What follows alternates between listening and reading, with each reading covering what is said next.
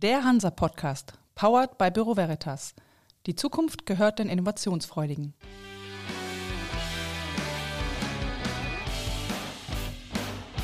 Der Hansa Podcast.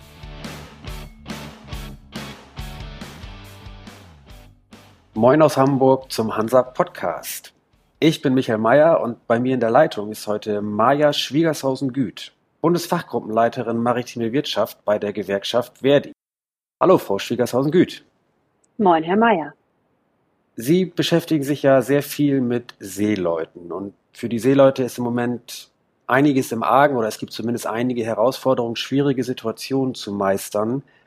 Was hat denn aus Ihrer Sicht gerade schwerwiegendere Folgen für die Arbeit von Seeleuten? Ist es nach wie vor die Corona-Pandemie und alle ihre Auswirkungen oder ist es doch der Ukraine-Krieg, der sich verstärkt auf die Arbeit an Bord auswirkt?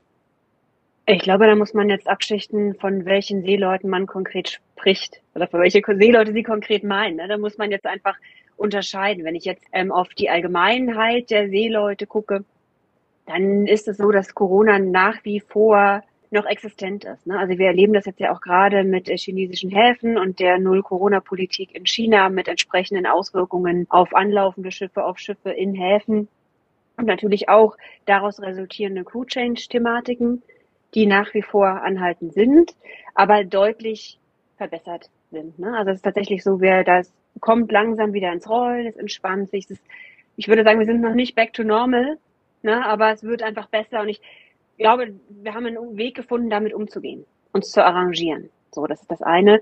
Wenn ich jetzt allerdings auf die spezielle Gruppe gucke, der äh, ukrainischen, auch der russischen Seeleute, dann ist das äh, alles andere als entspannt, wie man sich vorstellen kann, ob der aktuellen politischen Lage.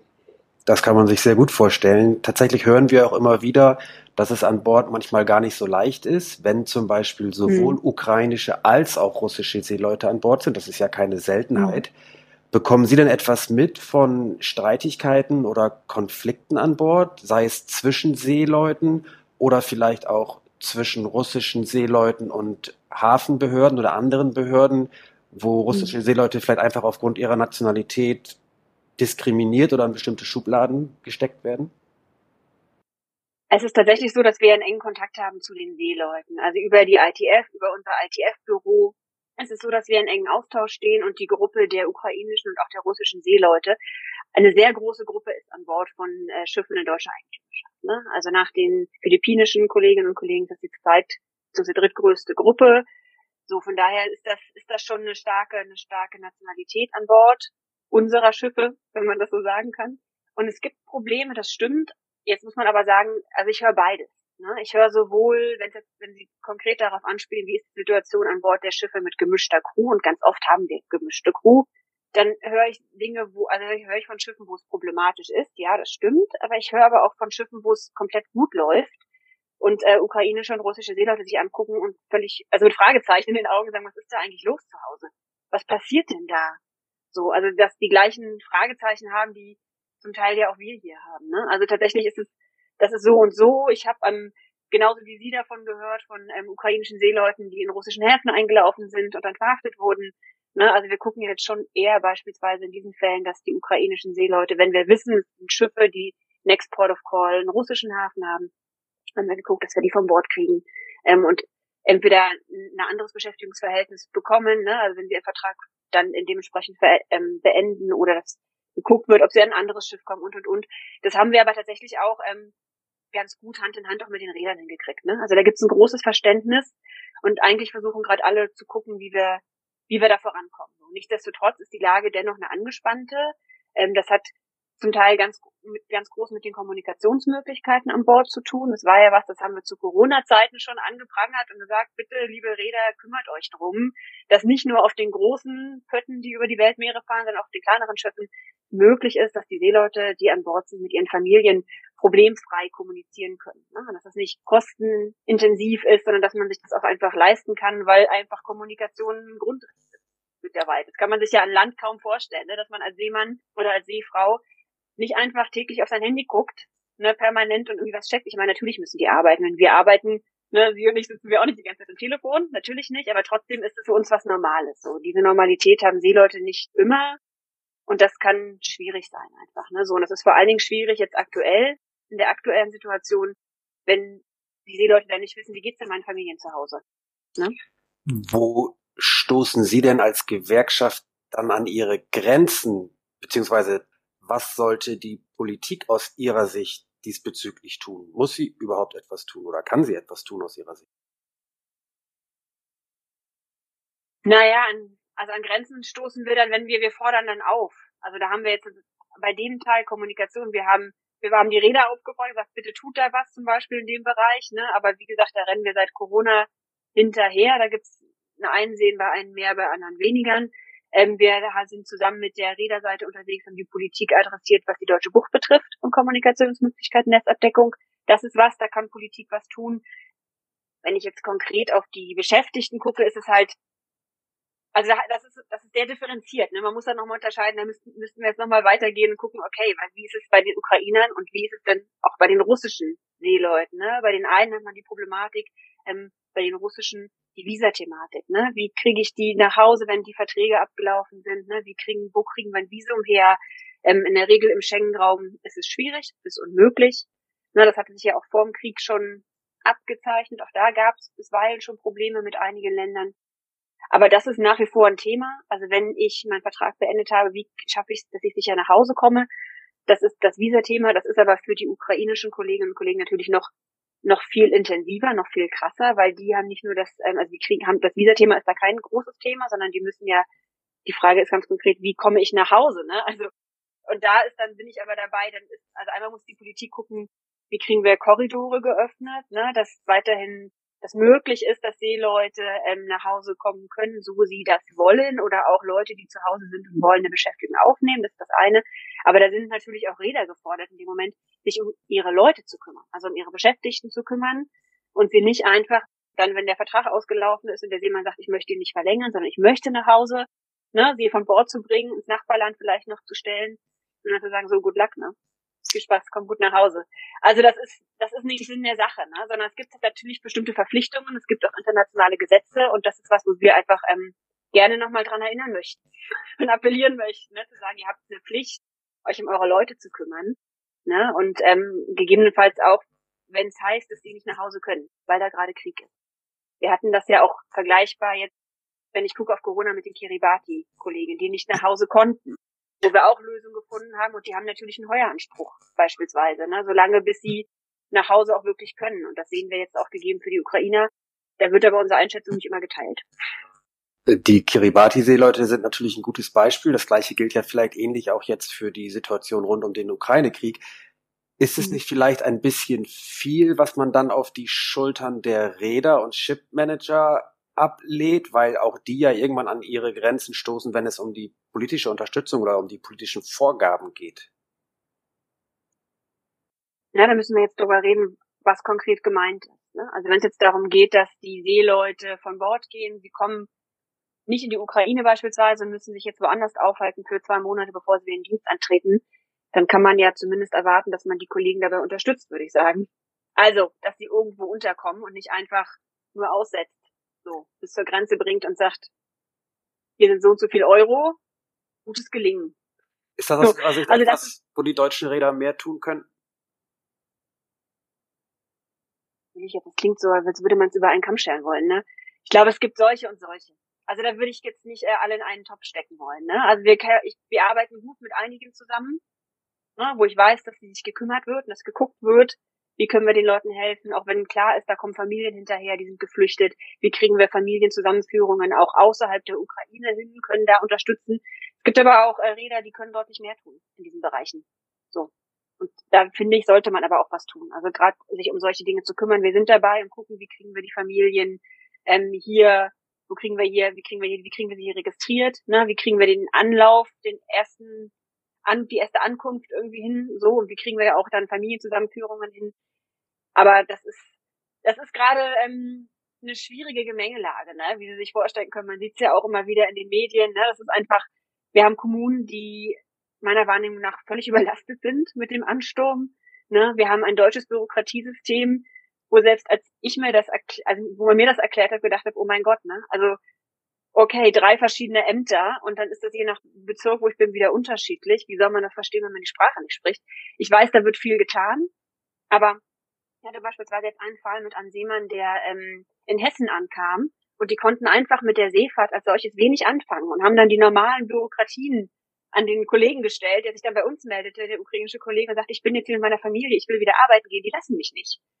Die sagen, ich muss jetzt hier bleiben, bis mir der Aufenthaltstitel gegeben wird. Das Gespräch ist aber erst in anderthalb Monaten. Ich kann aber schon in drei Wochen wieder arbeiten. Warum soll ich denn kein Geld verdienen? Und dann gab es diese ganze Litanei und dann, also es ist sehr viel Einzelfälle gerade. Das haben wir lösen können. Also nochmal Dank an die Behörden da in Hessen. Das hat jetzt geklappt. Die Familie kann sich äh, registrieren, der Seemann darf wieder arbeiten gehen, er musste auch keinen deutschen Arbeitsvertrag vorlegen. Also das sind so bestimmte Dinge, das ist natürlich einfacher an der Küste. Ne? Da gibt es eine gewisse Praxis, da hat man ein anderes Verständnis für, aber die Flüchtlinge kommen ja nicht nur, also die geflüchteten Familien, auch vor allem der Seefahrer, kommen ja nicht nur an in Küstengebieten, sondern halt ganz oft auch in Baden-Württemberg, in Bayern, in Hessen. So, und da sind wir dabei, aber das kann ich jetzt mal sagen, zum Glück, wir als Verdi sind ja eine ganz große Organisation und haben überall Büros, ne, und haben über, sind überall vor Ort, von daher klappt das ganz gut, aber es ist schon ein kleiner Akt gerade.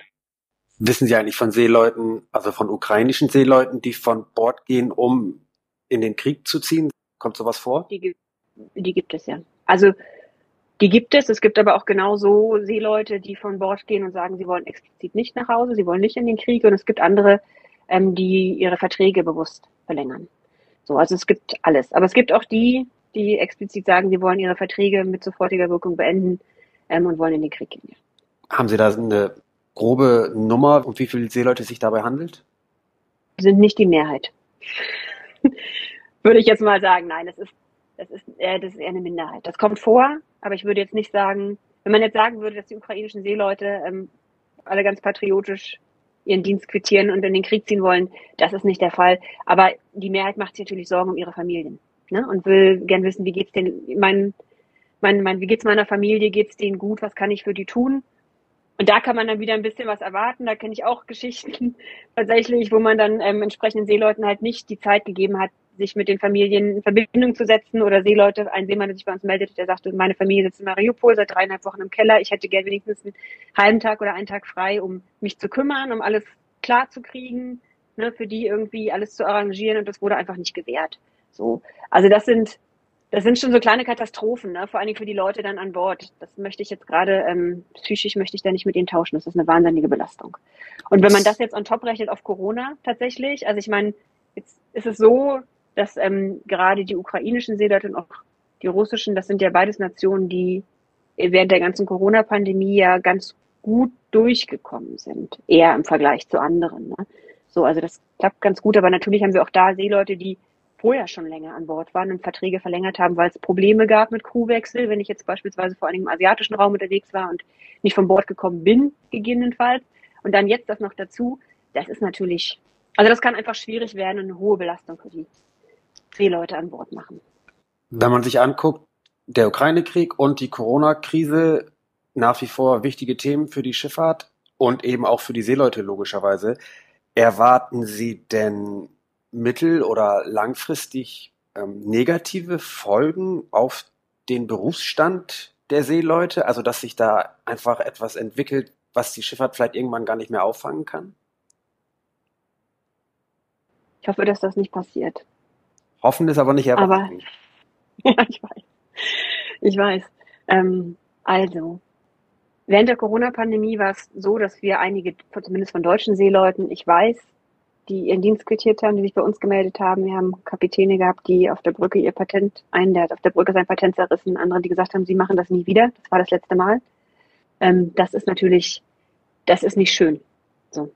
Und ähm, die Nachrichten sind ja auch eher negativ, auch was den Berufsstand betrifft. Ne? Also zumindest, wenn ich auf das, ähm, auf den Berufsstand und hier auf Deutschland gucke und dann die nächste Abbiegung nehme zu dem maritimen Know-how in Deutschland, wo wir eh sinkende Ausbildungszahlen haben, dann ist, glaube ich, die aktuelle Situation eine, die die Chance hat, dem Berufsbild eher zu schaden, als es zu befördern. Ne? Also wir, wir, wir stehen dagegen tatsächlich. Also wir haben ja auch gemeinsam ne, mit der Politik und mit dem Räderverband diese Website geschaltet, haben gesagt, irgendwie, wenn das hilft, bitte, dann wollen wir da nicht dagegen sein. Aber natürlich ist das erste Thema, dass es auch mehr Ausbildungsplätze geben muss. Es muss Möglichkeiten geben, Beschäftigungsmöglichkeiten an Bord, ne, von deutschen Schiffen sozusagen, deutsch gefragten Schiffen oder von Schiffen deutscher Eigentümerschaft und, und, und. Also da muss einiges noch mehr gemacht werden, aber es hat natürlich die Chance, ähm, dass es sich negativ aufs Berufsbild auswirkt. Das jetzt muss man wieder, muss man aber wieder abschichten. Ne? Also ehrlicherweise, wenn ich jetzt in den Philippinen wohne, dann kann ich mal meine Optionen mal darlegen. Also ich meine, das hängt so ein bisschen davon ab, wo ich, glaube ich, herkomme und was meine Optionen sind. Ne? Wenn ich in Deutschland Jugendlicher bin und habe die Chance, zur See zu fahren und eine nautische Ausbildung zu machen beispielsweise oder mein Ausbildungsverhältnis bei XYZ anzutreten, wo wir eh einen Fachkräftemangel haben und alle suchen Auszubildende, ne? dann habe ich natürlich eine andere Chance als in anderen Ländern. Von daher wird das, kann, das, kann ich mir vorstellen, dass es hier eher negative Auswirkungen hat, aber es wird trotzdem Seefahrt geben. Vielleicht verschiebt sich, schieben sich bestimmte Dinge, das kann ich mir vorstellen.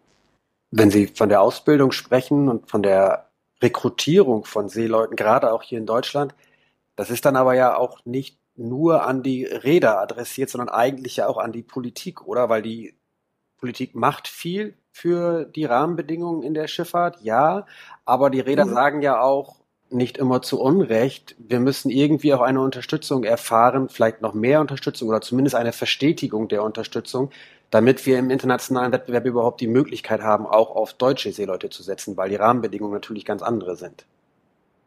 Also in die Auseinandersetzung würde ich dann aber gern mal mit dem Vertreter der Räderseite persönlich gehen und die Argumente hören. Da habe ich eine dezidiert andere Meinung zu. Tatsächlich. Also wenn ich auf die Schifffahrtsförderung in Deutschland gucke, dann ist die gut. Und die wurde ja erst äh, nochmal verlängert. Ne? Also die ist schon, da, da gibt es schon viel zu holen und äh, mit an, wenn da andere Branchen drauf gucken würden, würden die, glaube ich, eher das Staunen bekommen, ne? was es alles hier gibt für Reedereien und auch wie Ausbildung finanziert wird. Also ist ja nicht so, dass ich das alles mache und nur allein auf den Kosten sitzen bleibe. Es gibt ja auch bestimmte Refinanzierungen und, und, und. Also das sehe ich nicht so. Ich sehe das Problem eher darin, dass äh, die Förderung, also die Fördermittel gegeben werden, ohne irgendwas da zu fordern, ne? also ohne irgendwas im Gegenzug zu fordern, sondern man sagt, ja, wir fordern und das ist eine Standortförderung, aber de facto kann man da mal gucken, wer noch wirklich hier sitzt ne? und wie äh, das Business abläuft und wer beschäftigt wird. Und jedem, das Einzige, was wir wahrnehmen, ist tatsächlich eine Reduktion des maritimen Know-hows, Stückchen für Stückchen. Ne? Wir haben, ich glaube, bei der Schiffsmechaniker-Ausbildung mittlerweile die niedrigsten Zahlen ever. Also wir haben ein historisches Tief da brauchst du ein Umdenken, da brauchst du ein Umsteuern. So, da müssen wir gucken. Ich steht jetzt auch im Koalitionsvertrag drin, müssen wir mal gucken, auch mit der Politik da mal zusammenkommen,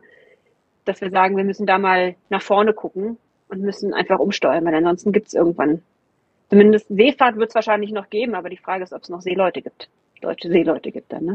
Vielleicht ergibt sich ja im Anschluss an dieses Gespräch äh, eine Möglichkeit, auch mit den Rädervertretern und oder der Politik zusammenzukommen. Eine ganz kurze Frage noch zum Thema Corona. Mhm.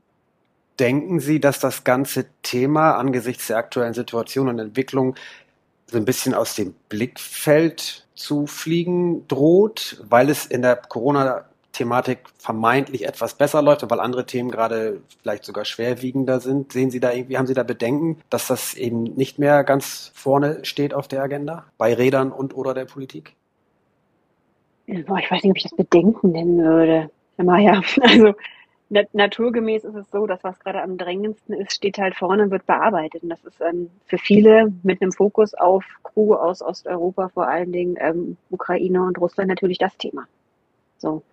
Und dann gerät das natürlich in den Fokus und dann gerät das andere ein bisschen ins Hintertreffen und man guckt da, wo jetzt gerade, das ist wie bei der Feuerwehr, ne? Da wo es brennt, geht man zuerst hin und löscht und dann kümmert man sich um den, um das rechtliche Strukturelle. Ja.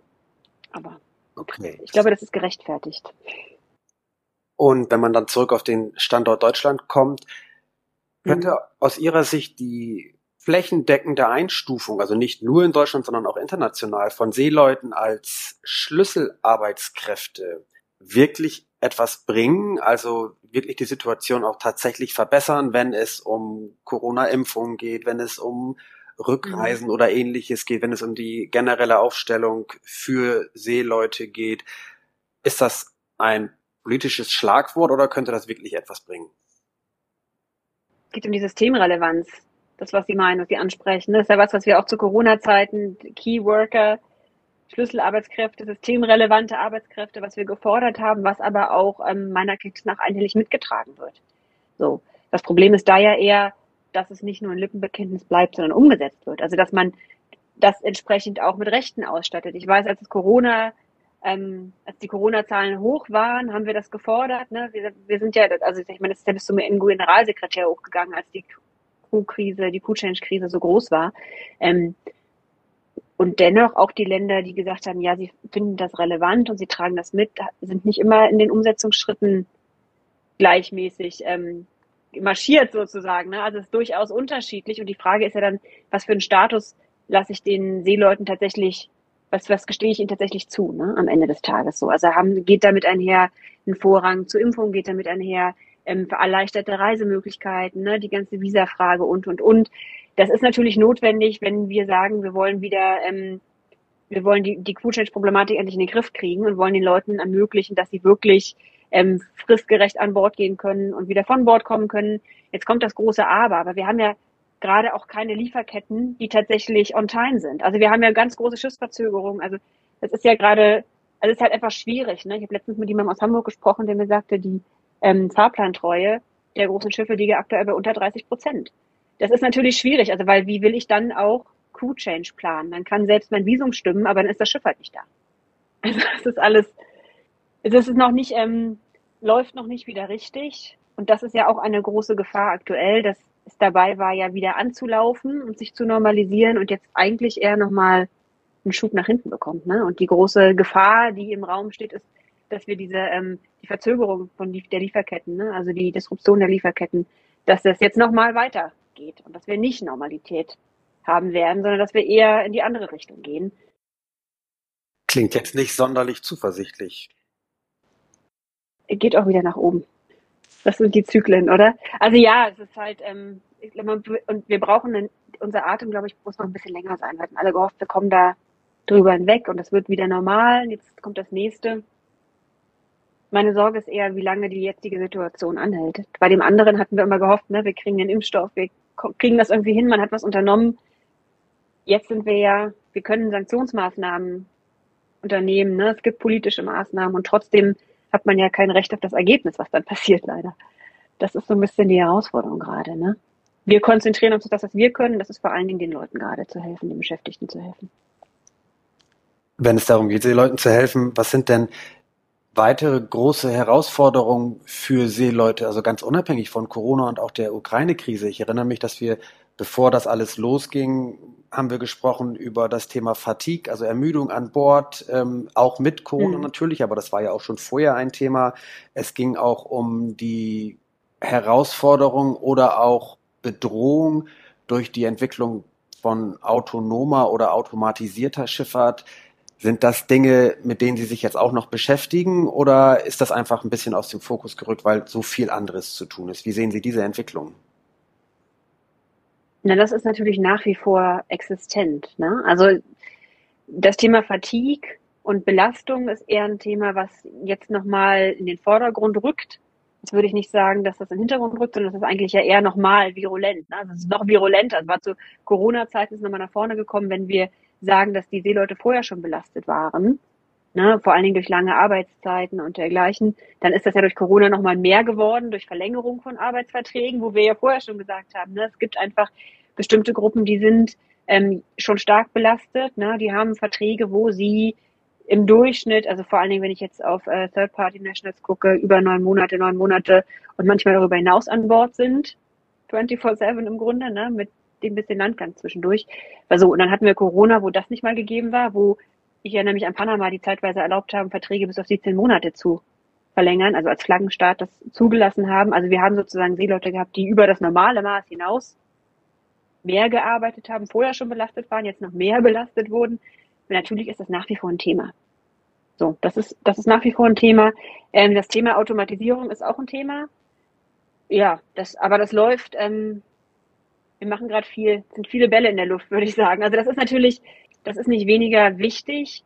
Und eigentlich kriegt es auch nochmal einen neuen Drive, weniger durch Corona, sondern mehr durch diese Kriegssituation aktuell und die Diskussion ähm, um die Energiewende und zu gucken, ne, wie werden wir denn zukünftig, wo beziehen wir denn unsere Energiequellen hin? Und wenn ich überlege, wie lange wir diskutiert haben um LNG-Terminals in Deutschland und auf einmal zack, gibt's die jetzt, ne? So, und dann stellen sich auch die Frage, aber wer transportiert das denn beispielsweise dahin? So, wie sind denn die Leute ausgebildet dafür? Und, und, und. Also die Diskussion geht natürlich weiter, da engagieren wir uns auch, auch wenn es darum geht, ähm, ist das eine Brückentechnologie, was für neue Antriebe kommen und immer, aber natürlich naturgemäß als Gewerkschaft vor dem Hintergrund, was heißt denn das für die Beschäftigten? Ne? Also was für Qualifikationen brauchen die, wie muss man sie mitnehmen und, und, und. Dass wir da nochmal besonders drauf gucken. Man merkt schon, Sie haben wie die gesamte Branche auch ähm, einige Bälle in der Luft, wie Sie es sagen, einige Themen, die Sie bearbeiten. Wir werden das natürlich weiterverfolgen, auch was Verdi und auch was die ITF da unternehmen und viele andere Organisationen, die sich um Seeleute kümmern. Es sind ja eine ganze Reihe von Organisationen. Für den Moment bedanke ich mich erstmal für das interessante Gespräch und die Einblicke. Frau Schwiegershausen-Güth, das war's auch schon. Vielen Dank, Herr Mayer.